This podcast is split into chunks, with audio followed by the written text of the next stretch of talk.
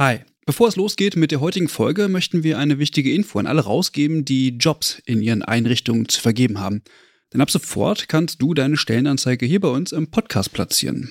Wir finden das besser als Werbung, weil unsere treuen Hörenden damit Hinweise auf tolle Jobangebote bekommen und Unternehmen diesen Podcast nutzen können, um genau die Zielgruppe zu erreichen. Und wir nerven nicht mit Inhalten, die niemand hören will. Also eigentlich eine Win-Win-Win-Situation.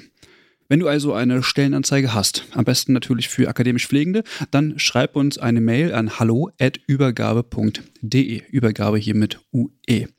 Wir veröffentlichen dann die Anzeige hier mit den relevanten Infos. Wir freuen uns auf deine Mail und wünschen viel Spaß mit der heutigen Folge.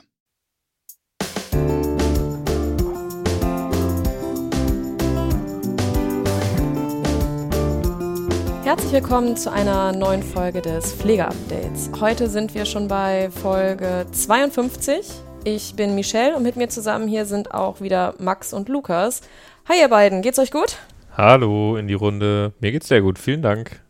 Ja, mir geht's auch wieder ganz gut. Alles gut. Es ist tatsächlich auch mal wieder einiges passiert und wir haben uns wieder größte Mühe gegeben, bei der heutigen Themenauswahl gewissenhaft zu sein. Lukas, was haben wir vorbereitet? Das erste Thema wird heute der Referentenentwurf des Gesundheitsversorgungsstärkungsgesetzes, kurz des GVSG sein.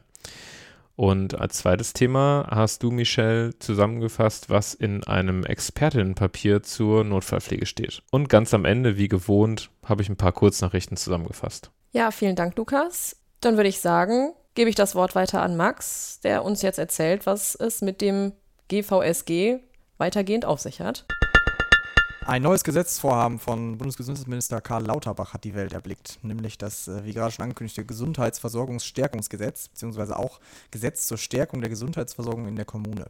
Dieser Referentenentwurf liegt uns auch vor, auch wenn er noch nicht öffentlich ist. Am wichtigsten für die Pflege ist wohl, dass es Veränderungen im GBA geben soll. Welche Veränderungen genau? Also die Beteiligung der Pflegeverbände sollen gestärkt werden. Diese erhalten laut Entwurf ein Antrags- und Mitberatungsrecht, das durch zwei VertreterInnen wahrgenommen werden kann. Dieses wird speziell für die Bereiche Richtlinien und Beschlüsse im Rahmen der Qualitätssicherung im GBA gewährt. Außerdem sollen die Berufsorganisationen in anderen pflegerelevanten Themen mitberaten dürfen. Das ist schon mal ein Schritt in die richtige Richtung. Aber kein Stimmrecht, oder? Nein, tatsächlich ist dem Entwurf bis jetzt kein Stimmrecht äh, zu entnehmen. Wichtig zu erwähnen ist auch noch, dass die Patientenvertretung gestärkt, Entscheidungen der Selbstverwaltung beschleunigt und die Mitsprachemöglichkeiten der Vertretung der Hebammen, wissenschaftlicher Fachgesellschaften und weiterer Betroffenen ausgebaut werden soll. Ebenfalls soll der Pflege ein Einvernehmenserfordernis zugesprochen werden. Das heißt, bei der Bestellung von Sachverständigen oder wenn Arbeitsgruppen zu pflegerelevanten Themen eingerichtet werden sollen, äh, müssen die Pflegeverbände ihr Einvernehmen dazu bekunden. Der Entwurf sagt wörtlich, Darüber hinaus wird die Vertretung der Berufsorganisationen der Pflegeberufe zur Wahrnehmung der erweiterten Beteiligungsrechte finanziell unterstützt. Der Titel des Gesetzesentwurfs weist aber noch auf ein anderes Thema hin. Ja, richtig. Mit dem GVSG, wie Lukas gerade schon so schön abgekürzt hat, sollen die im Koalitionsvertrag vereinbarten Gesundheitskioske ermöglicht werden. Das Projekt hatte Lauterbach bereits 2022 angekündigt. Hier soll die Versorgung vor Ort verbessert werden und die Schwelle für eine Gesundheitsversorgung gerade auch für sozial benachteiligte Gruppen gesenkt werden. Pro Kiosk rechnet der Entwurf mit ca. 400.000 Euro für das Betreiben. Diese Kosten werden zu 74,5% von den gesetzlichen Krankenversicherungen bezahlt, zu 5,5% durch die privaten Krankenversicherungen und der Rest, also die restlichen 20%, sollen durch die Kommunen getragen werden. Zu den Aufgaben der Kioske soll unter anderem Beratung und Koordination von Gesundheitsleistungen gehören, aber auch eben einfache medizinische Routineaufgaben. Die Leitung soll Pflegefachpersonen obliegen. Vielleicht ja ein zukünftiges Arbeitsfeld für Community Health Nurses, wer weiß. Zusätzlich sollen sogenannte Primärversorgungszentren die Kioske vor allem in den ländlichen Gebieten ergänzen. Hier soll dann eine besondere hausärztliche Versorgung gegeben sein. Genauer spezifiziert ist es im Gesetzentwurf bis jetzt noch nicht. Um es zusammenzufassen, Kioske und Primärversorgungszentren sollen kommen, die Position der Pflege im GBA soll gestärkt werden, jedoch weiterhin ohne Stimmrecht. Wir behalten natürlich für euch den Gesetzgebungsprozess im Auge und wenn sich was tut, hört ihr es hier. Michelle, wir haben ja gerade noch mal etwas zum gemeinsamen Bundesausschuss gehört und auch für das nächste Thema ist der nicht ganz unwichtig. Worum geht es da eigentlich bei dir? Genau, der gemeinsame Bundesausschuss hat vor einigen Jahren einen Beschluss dazu verfasst, wie die Notfallstrukturen in Krankenhäusern in Deutschland geregelt sein sollen. Ja, die erste Fassung davon war von 2018, überarbeitet wurde das Ganze nochmal 2020 und stellenweise bezieht sich das Schriftstück, über das ich sprechen möchte, halt auf diesen Beschluss. Und zwar hat der Deutsche Pflegerat nämlich am 23.06., also quasi noch druckfrisch, ein Expertinnenpapier zur Personalbesetzung in zentralen Notaufnahmen veröffentlicht. Das Papier umfasst neun Seiten und ich habe die Eckpunkte einmal für euch herausgefiltert und zusammengefasst, worum es da eigentlich genau geht. Hintergrund ist, dass Notaufnahmen in Deutschland, was die personelle Besetzung und deren Qualifikation betrifft, ganz verschieden aufgestellt sind. Durch die Etablierung der zentralen Notaufnahmen durch den gemeinsamen Bundesausschuss und die Professionalisierung der Notfallpflege als zweijährige Fachweiterbildung sei aber ein Wandel erkennbar. Nun gibt es für den Bereich der Notfallpflege für Erwachsene jedoch kein valides Messinstrument, um den Personalbedarf zu ermitteln, wie es das zum Beispiel im stationären Bereich gibt mit der PPR 2.0. Ähm, sind in dem GBA-Beschluss, den du gerade genannt hast, nicht aber bereits Vorgaben getroffen worden, was die Personalausstattung und auch die Qualifikation betrifft? Ja, es sind Vorgaben zu den Qualifikationen gegeben, aber nicht zur Personalausstattung per se. Das äh, Expertinnenpapier des DPR geht deutlich über die im GBA geforderten Mindestfaktoren hinaus. Zunächst ist die Rede von mindestens zwei Pflegefachkräften, die rund um die Uhr vor Ort in der zentralen Notaufnahme sein sollen. Äh, von denen mindestens eine die Fachweiterbildung Notfallpflege abgeschlossen haben sollte und das Ganze ganz unabhängig der Größe der zentralen Notaufnahme. Bedeutet also, Nachtdienste alleine, egal wie klein die Notaufnahme auch sein möge, sollten eigentlich nicht mehr vorkommen dürfen. Dazu ist gefordert die Anwesenheit einer dreijährig ausgebildeten Pflegefachkraft ebenfalls idealerweise mit der Fachweiterbildung Notfallpflege, wie von der Emergency Nursing Association gefordert. Das ist die amerikanische Fachgesellschaft für Notfallpflege, die dann für die Ersteinschätzung zuständig ist und die im Stellenplan gesondert ausgewiesen sein muss. Entsprechend der Größe der zentralen Notaufnahme soll auch eine separate administrative Stelle vorgesehen sein mit dem Qualifikationsniveau eines oder einer medizinischen Fachangestellten oder einer gleichwertigen Qualifikation. Die Anzahl der MFAs richtet sich dann nach dem Versorgungslevel der ZNA. Für die Basisnotfallversorgung soll es vier administrative Stellen geben, für die erweiterte Notfallversorgung fünf und für eine umfassende Notfallversorgung sechs. Und äh, welches Versorgungslevel was genau beinhalten muss, ist auch im GBA-Beschluss beschrieben, den wir euch natürlich in den Shownotes auch verlinken. Und dazu wird die Anwesenheit von einjährig ausgebildeten Pflegehilfspersonen zur Unterstützung gefordert, wobei dabei nochmal genau darauf hingewiesen wird, dass die Einschätzung des individuellen Pflegebedarfs nur durch Pflegefachpersonen vorgenommen werden darf. Beachte man nämlich die zunehmende Verweildauer in zentralen Notaufnahmen von insbesondere hochaltrigen, sehr kranken, multimorbiden PatientInnen, werde die Ersteinschätzung des individuellen Pflegebedarfs auch immer wichtiger. Auf der Management-Ebene wird gefordert, dass die hauptamtliche Leitung der zentralen Notaufnahme freigestellt wird und je nach Größe der ZNA auch die Stellvertretung vollkommen freigestellt wird. Zusätzlich sollen Praxisanleiterinnen, die ebenfalls ja, Fachpflegekräfte für Notfallpflege sind, gemäß verschiedener Aus- und Weiterbildungskurricula freigestellt werden.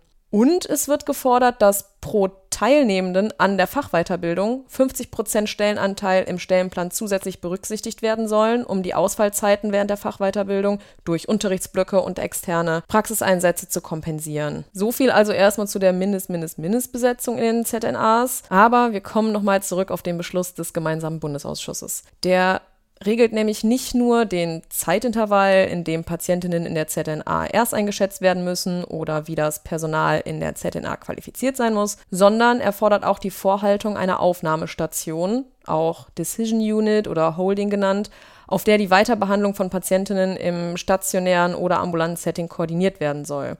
Also ist die Notfallbehandlung beendet, werden Patientinnen dorthin verlegt und dann werden die nächsten Schritte, also entweder Entlassung oder stationäre Aufnahme, koordiniert und geplant. Das kann natürlich auch bedeuten, dass Patientinnen vor der Aufnahme auf die Intensivstation oder auf eine IMC-Station dort zwischengeparkt werden und Daher verweist der DPR für diese Aufnahmestation für eine Personalausstattung analog der Empfehlung für EMC-Stationen, also eine Pflegekraft für maximal vier Patienten. Und in Bezug auf die Versorgung intensivpflichtiger Patientinnen verweist der DPR noch einmal auf den Beschluss des gemeinsamen Bundesausschusses, in dem intensivpflichtige Patientinnen innerhalb von 60 Minuten auf eine Intensivstation weiterverlegt werden sollen. Das scheine nicht als flächendeckend umsetzbar und daher wird angemerkt, dass die Hauptkompetenz der zentralen Notaufnahme in der Notfallversorgung und nicht in der Intensivtherapie liege, da diese ganz logisch ja ganz andere personelle und qualifikatorische Voraussetzungen braucht braucht. Sollten dennoch temporär Patientinnen intensivmedizinisch für maximal 60 Minuten versorgt werden müssen, werden ganz klare Mindestpersonalbesetzungen gefordert.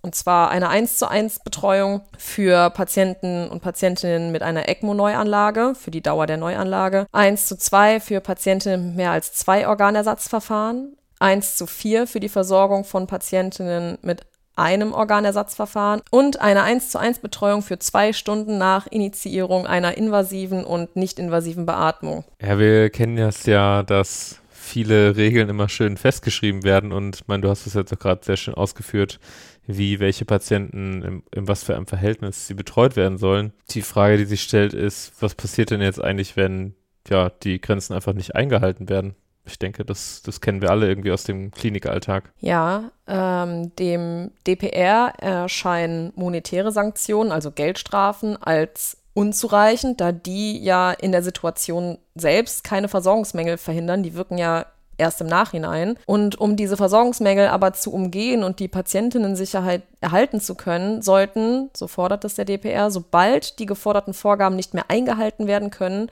die Kapazitäten eingeschränkt werden. Also das klassische Bettensperren auf der Aufnahmestation. Für den Bereich der zentralen Notaufnahme wird noch angemerkt, dass die Erstversorgung zu jedem Zeitpunkt gewährleistet sein muss und dann halt gegebenenfalls danach in ein anderes Krankenhaus weiterverlegt werden muss. Unterm Strich wird an vielen Stellen immer wieder darauf aufmerksam gemacht, dass aktuelle Daten und valide Messinstrumente fehlen, um den Personalbedarf für zentrale Notaufnahmen bemessen zu können. Der von den Fachgesellschaften geforderte Schlüssel, der bis dato existiert, basiere auf Kennwerten einer Erhebung von 2010, 2011, das ist ja schon ein bisschen was her, und sei unter diesem Gesichtspunkt der zunehmenden Komplexität der Fälle und auch den längeren Verweildauern von Notaufnahmepatientinnen einfach nicht mehr adäquat. Und auch aus dem internationalen Raum sei kein valides Messinstrument für den Personalbedarf Personalbedarf von Notaufnahmen bekannt. Daher fordert der DPR die Erschaffung eines eigenständigen pflegerischen Institutes zur Personalbedarfsbemessung. Finanziert werden soll dieses Institut aus Bundesmitteln, um Unabhängigkeit und Kontinuität zu ermöglichen. Wichtig dabei sei, dass dieses Institut über mehrere politische Legislaturperioden hinweg agieren kann, um langfristig und zielführend arbeitsfähig zu bleiben. Grundsätzlich besteht die große Schwierigkeit einfach darin, ein System zu entwickeln, in dem auch plötzlich unerwartet hoher Arbeitsaufwand mit genügend Personal bewältigt werden kann. Ich lehne mich jetzt mal ein bisschen aus dem Fenster und sage, nahezu jeder, der in einer Notaufnahme mal gearbeitet hat, kennt das, dass man mit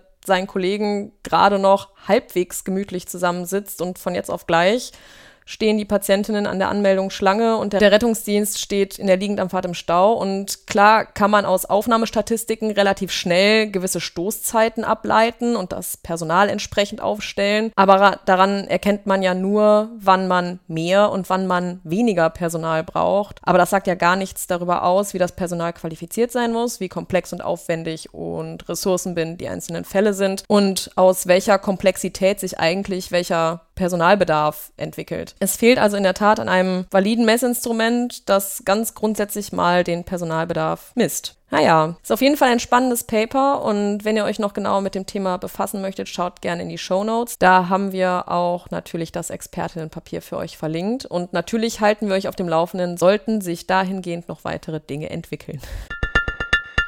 Jetzt haben wir uns mit zwei größeren Themen beschäftigt und Lukas hat wie versprochen Kurznachrichten vorbereitet. Lukas, was hast du uns mitgebracht? In Bremen haben sich die SPD, die Grünen und die Linke auf einen Koalitionsvertrag für die kommende Legislaturperiode verständigt. Das Dreierbündnis knüpft damit an die vorherige Legislatur an, in der sie bereits die Mehrheit im Bremer Senat stellten.